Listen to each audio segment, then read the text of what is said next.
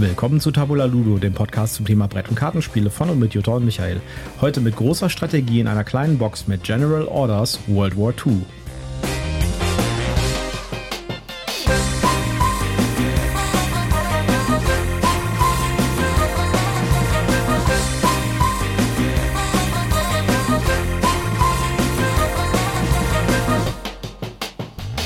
Willkommen zur Ausgabe 131 von Tabula Ludo. Bei mir wiederum meine strategische Partnerin Jutta mir gegenüber.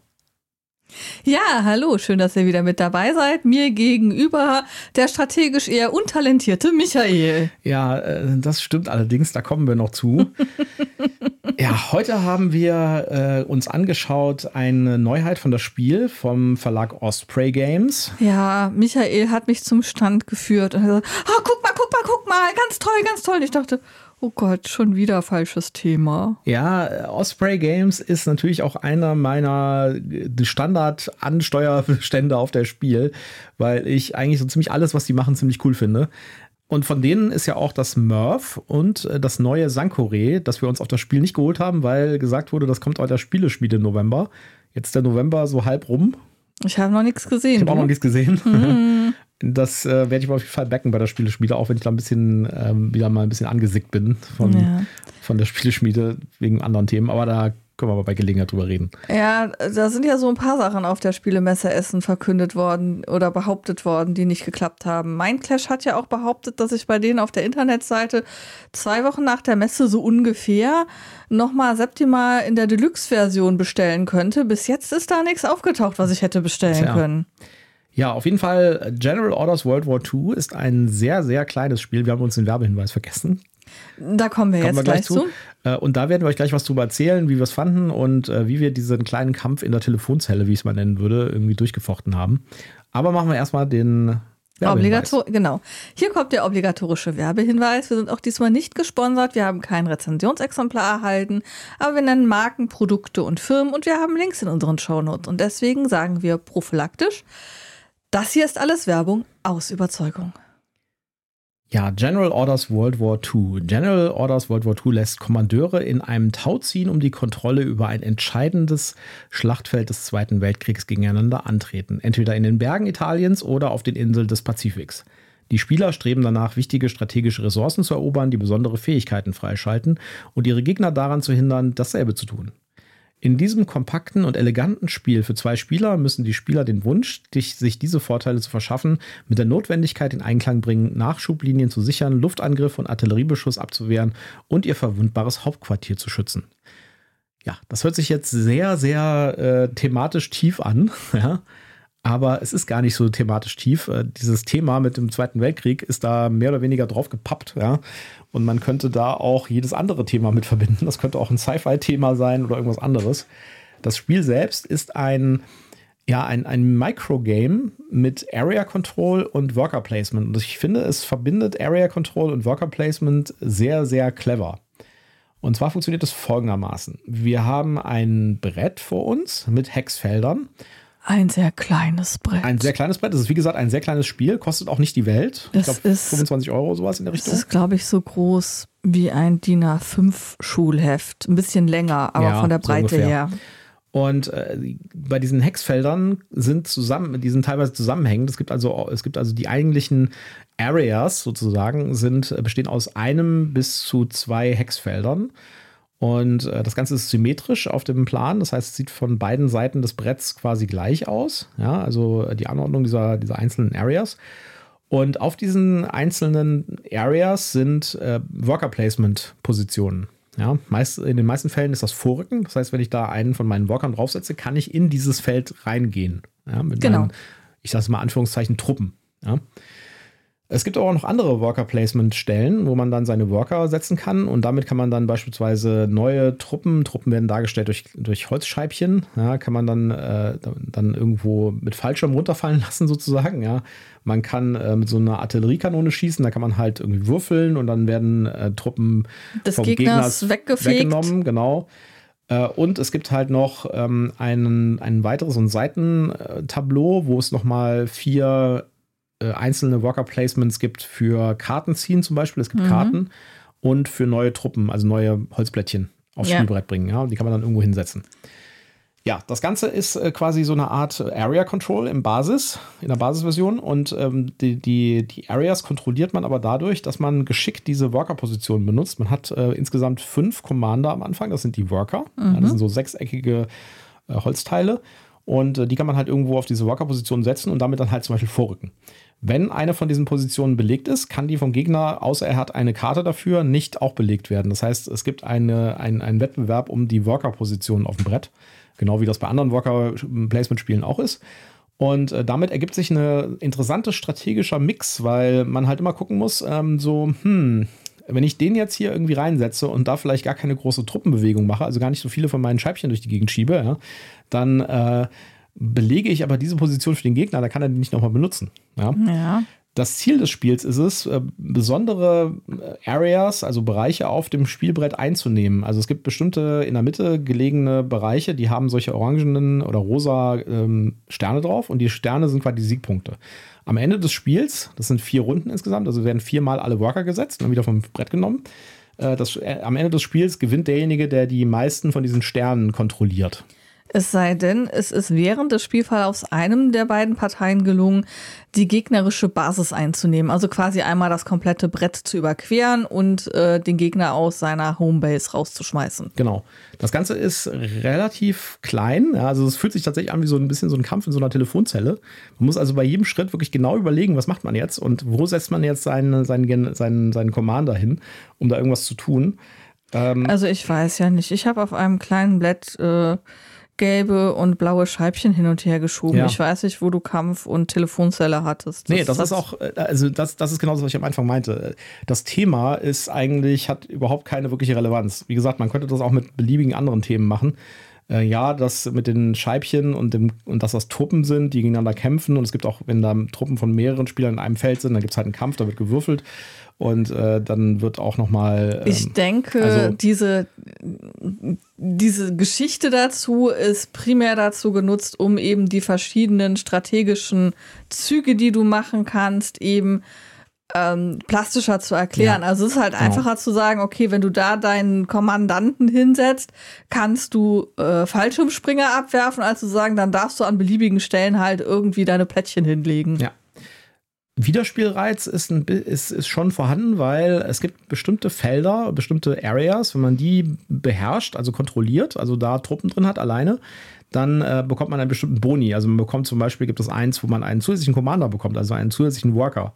Wenn man Und das diese, ziemlich vorteilhaft ist. ja, wenn man diese Area allerdings verliert, dann muss Verliert man, diesen, man den Worker muss man auch den Worker wieder. auch wieder abgeben. Ist der Kommandant weg. Äh, und es gibt noch andere, da kann man dann mit mehr Würfeln würfeln, wenn man mit der Artillerie schießt zum Beispiel und so. Und äh, dann gibt es eine Worker-Position, da bekommt man äh, ein, ein Scheibchen mehr, also eine Truppe mehr, wenn man neue Truppen ins Spiel bringt. Äh, also das gibt auch noch diese zusätzliche Ebene. Ähm, es gibt auch Karten im Spiel, habe ich schon gesagt, ja. Die Karten spielen aber nicht die Hauptrolle. Es geht tatsächlich mehr um das Worker Placement. Die Karten sind die Möglichkeit, wie man ähm, bestimmte Zusatzeffekte erzielen kann. Oder, und das ist auch eine wichtige Sache, es gibt, ähm, man würfelt gelegentlich mal mit dem Würfel. Also zum Beispiel, wenn man einen Kampf hat, dann würfelt man einmal mit dem Würfel und da wird vorab erstmal Plättchen weggenommen. Oder wenn man mit der Artillerie schießt zum Beispiel, dann wird auch mit den Würfeln geworfen und dann kann man äh, mit Karten, indem man die abwirft, kann man einen Würfel neu würfeln. Ja. Ja. Man hat teilweise auch Würfel, wo man das Ergebnis konkret mit ver verändern kann. Karten, genau. Äh, Karten, genau. Ja. Und wie gesagt, das ist ein ziemlich einfaches Spiel. Das ist auch super einfach zu erklären. Die Anleitung hat leider so ein paar kleine Probleme, finde ich. Also die Anleitung macht das Spiel komplizierter, als es eigentlich ist. Äh, da wird dann irgendwie von Linked Action Spaces, also von Worker-Positionen, ne, die nennen ja Action Spaces, äh, von Linked Action, Action Spaces und von Non-Linked Action Spaces geredet. Und ich habe gesagt, was wollen die überhaupt von mir? Und dann geht es einfach darum, die aufgedruckten äh, Worker-Placements, ja. die auf dem Brett aufgedruckt sind, auf den einzelnen Feldern, ja, auf den Gebieten äh, und die, die auf dem Seitenbrettchen sind, die vier. Ja, die, die, auf den, die auf dem Brett sind die linked und die auf dem Seitenbrettchen sind die unlinked. Genau. Also die Anleitung ist auch relativ lang und ich fand die deutlich komplexer, als das Spiel eigentlich ist. Also Ja, und unsere erste Partie haben wir, glaube ich, falsch gespielt, weil wir nämlich auf dem Seitenbrettchen äh, gesagt haben, da kann jeder jede Aktion ausführen Genau. und eigentlich ist das auch ein Single-Worker-Place, wo, wenn da einer drauf ist, dann ist der für die Runde quasi blockiert. Genau. Macht auch Sinn. Wird aber aus der Anleitung nicht so hundertprozentig deutlich. Ja, steht da halt einfach nicht. Ja, äh, es gibt noch einen weiteren Aspekt bei der Wiederspielbarkeit und zwar dieses Brett hat zwei Seiten. Auf der einen Seite hat man so eine Gebirgsszenario mit Gebirgen an, der, an beiden ja, Enden. Die italienischen. Genau. Alpen. Und äh, auf der anderen Seite hat man den Pazifik, da gibt es halt noch Flugzeuge. Und die Flugzeuge äh, fügen noch so einen zusätzlichen, so eine zusätzliche strategische Ebene hinzu. Die fassen quasi mehrere Gebiete zusammen zu einer äh, Flugzone. Und dann kann man mit den Flugzeugen da wiederum Scheibchen entfernen und äh, gegen andere Flugzeuge kämpfen und so weiter. Also es ist quasi dasselbe Konzept, nur nochmal äh, etwas abstrakter mit etwas größeren Gebieten, das quasi on top von dem, äh, von dem Bodenkampf, wenn man so sagen darf, stattfindet. Ja. Ja, ja also ich finde das Spiel sehr schön. Ich finde es ein typisches Osprey-Spiel. Es ist halt so auf dem, äh, auf dem Kenner-Bereich, ja, und es, also es kombiniert quasi etwas, etwas, äh, ja, etwas komplexere Themen, sage ich jetzt mal, die mehr aus so einem Wargame-Bereich kommen. Das ist, da kommt ja Osprey auch mal her, die machen ja auch viele Wargames und so. Äh, kombiniert das auch mit einem ziemlich einfachen Brettspielkonzept. Das machen die, das, dieses Konzept haben die bei ganz vielen von ihren Brettspielen. Und ich fand das echt gelungen. Das ist halt jetzt kein Spiel, wo man irgendwie sich, äh, wo man irgendwie langfristig richtig viel Spaß mit hat, weil dafür ist es einfach wirklich zu klein und dann auch irgendwann vielleicht äh, verliert es dann seinen Wiederspielwert. Aber ich fand das so als äh, Zwischendurchspiel, holt man mal raus, 20 Minuten dort eine Partie, ja, ähm, kann man auch schnell erklären. Also ich habe es mit meinem Bruder gespielt zum Beispiel, rausgeholt, hingelegt und äh, kurz die Regeln erklärt, das war relativ klar schnell und schon hat man irgendwie so ein, so ein nettes kleines Strategiespiel vor sich, äh, wo man wirklich sich überlegen muss, was macht man am besten und in welcher Reihenfolge macht man es. Und das finde ich eigentlich immer spaßig. Also ich suche immer genau solche Spiele, die halt irgendwie einfach sind, wenig Material haben, günstig sind und trotzdem eine gewisse strategische Tiefe haben. Wo du gerade das Wort Material gesagt hast, mal eine konkrete Information zum Material. Das sieht wieder sehr gut aus. Ähm, die Commander und die äh, Truppen sind halt, wie schon gesagt, Holzplättchen in Blau und in Gelb. Ähm, ich glaube, die Flugzeuge sind auch aus, aus Holz oder sind die Ja, aus ja, genau. sind Holzflugzeuge. Ähm, sind schön gestaltet. Also ich meine, klar, ist ein bisschen abstrahiert, aber man kann halt erkennen, dass man hier ein Flugzeug hat. Genau, sind äh, Custom-Würfel dabei. Genau, es sind Custom-Würfel dabei, ähm, die auch äh, ganz gut sich haben würfeln lassen. Ähm, dieses Brettchen hat schon was Putziges in seiner kleinen Art. Ähm, und ähm, die Grafik darauf ist auch okay. Also ich glaube, für dich ist es super. Ich finde es halt nur okay, weil ist nicht mein, äh, mein Zeichen, meine Zeichensprache, wie, man, wie ich so schon sage. Also ist nicht ganz mein Stil, aber ist durchaus äh, gut. Ähm, ja, und dann Zahlen, Daten, Fakten. Ja, Ähm, zwei Spieler, Ja. genau zwei Spieler. genau, zwei Spieler. Ähm, die Community sagt, beste Spielerzahl zwei. Das hätte ich jetzt nicht gedacht. Also es ist ähm, erfrischenderweise mal ein Spiel, das keinen Solo-Modus hat. Erfrischenderweise. ja, ich finde, äh, es hat gerade so ein bisschen, ähm, ja, sowas, sowas, als ob jedes Spiel einen Solo-Modus haben müsste. Also eigentlich spiele ich Brettspiele oder Tischspiele, um mit anderen Leuten zusammenzuspielen. Wenn ich alleine spiele, kann ich auch ein Konsolengame spielen oder so. Da muss ich nicht unbedingt hier äh, äh, Miepel auf der Platte hin und her schieben. Ja, es gibt auch gute Solo-Brettspiele und nicht Ich so will, das, gute. ich will das nicht in Abrede stellen, aber diesen, diesen Zwang, der sich irgendwie so etabliert hat, jedes Spiel muss auch einen Solo-Modus haben, finde ich so ein bisschen, äh, Dann gibt es ja noch solche Spiele wie Mr. President zum Beispiel, die man nur Solo spielt. ja, das ist dann nochmal eine andere Kategorie. Gibt- Citrus rein fand ich auch sehr schön, das ist auch ein reines Solospiel. Und es gibt viele Spiele von GMT zum Beispiel, die ich gezwungenermaßen Solo spielen muss. Ja. Och, wein doch noch ein bisschen, Schatzi. Ich bin ja so gemein. Ja, kann mich bitte da draußen niemand bedauern, dass, äh, dass Jutta keine GMT-Spiele mit mir spielen will. Ja, Mano. mach das mal. Gut, kommen wir Äh, zu den Spielzeit, Datenfakten. genau, Spielzeit 30 Minuten. Ja, das haben wir auch schon in 20 geschafft. Das äh, ist ein kleines, kein kleines Spiel, das ist schnell vorbei. Ja. Ja, wenn man sich strategisch ungeschickt anstellt, ist man halt schnell von der Wupper, über die Wupper. ja. Ähm, ja, äh, Alter offiziell ab 14, wahrscheinlich wegen des Kriegsthemas.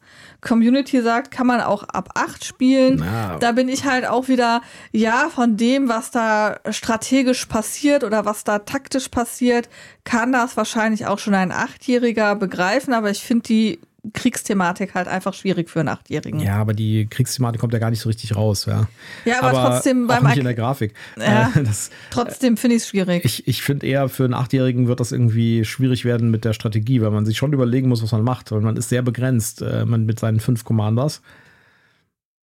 Also, ich weiß nicht, ob das ein Achtjähriger wirklich irgendwie sinnvoll äh, erfassen kann. Man muss schon ein bisschen also, langfristig denken bei dem Spiel. Also ich glaube, Annika würde dich über den Tisch ziehen. Wir aber sowas von. Wir probieren das aus. okay. Vielleicht kommt das Spiel ja tatsächlich mal irgendwann in Deutsch raus, dann haben wir auch die übersetzten Karten. Ja. Und dann spielst du das mit Annika, die bis dahin dann wahrscheinlich auch tatsächlich acht ist. Noch ist sie ja sieben. Ja. Ja, ähm, und dann kommen wir zur Wertung. Auf Boardgame Geek hat ähm, das Spiel aktuell eine 7,8. Es sind allerdings erst 141 Ratings. Ja, es ist ziemlich neu. Und äh, ich würde da auch mitgehen mit einer 7,8. Ich finde das echt schön. Es ist, äh, es ist nichts, wo ich sagen würde, das ist jetzt der totale Superbrecher, ja. Aber äh, es ist ein echt rundes Ding, gefällt mir richtig gut und ist so ein typisches Gateway-Spiel, das man nehmen kann, das man auch mal nebenbei spielen kann, das man auch vielleicht mal rausholen kann, wenn man schon das große Spiel durch hat oder während man das große Spiel aufbaut. wie siehst du das denn? Äh, ich bin nicht ganz so begeistert von dem Spiel, wie du dir denken kannst. Ähm, bei mir bekommt das Spiel nur eine 7,0. Und wie würdest du das Spiel finden, wenn es ein anderes Thema hätte? Also ein Sci-Fi-Thema zum Beispiel? Also ich habe da schon versucht zu abstrahieren von dem Thema. Ich finde es nicht so dolle. Es war für mich nicht wirklich eine Herausforderung, dich platt zu machen. Ja, danke schön.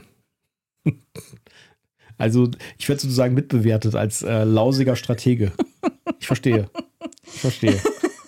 Nein, äh, so, Entschuldigung, so habe ich das nicht gemeint. Oh nein, Leute, so habe ich das echt nicht gemeint. Meine Boardgame Geek Statistik sieht übrigens ziemlich schlimm aus. Was war deine Wertung? Ich habe das noch nicht eingetragen. Äh, 7,8. Eine 7,8. Ja. Ja, also wer nach einem ganz kleinen Mikro-Strategiespiel sucht, das aber vielleicht ein bisschen, ähm, bisschen größer ist als zum Beispiel Airland and Sea, ja, und äh, da irgendwas sucht, was irgendwie so ein schönes Worker-Placement ist, so ein kleines Minigame, da ist er mit, äh, mit diesem Spiel hier General Orders World War II gut bedient. Guckt euch das an bei Osprey. Kostet auch nicht die Welt, wie gesagt, kostet glaube ich 25 Euro, sowas in der Richtung. Und äh, das lohnt sich, finde ich schon, wenn man da Interesse dran hat an so einem Thema. Ja, ich glaube, wir haben es für heute. Ja, es war schön, dass ihr wieder dabei gewesen seid. Das war ähm, eine kurze Folge für ein kleines Spiel. Genau, kurze Folge, kleines Spiel. Ähm, gab auch nicht so viel Material zu bequatschen und nicht so viele Regeln zu erklären. Insofern waren wir schnell durch. Ähm, ich hoffe ja, es hat euch trotzdem gefallen und ähm, ihr schaltet beim nächsten Mal wieder ein. Und bis dahin sage ich Tschüss, macht's gut. Bis dann, ciao.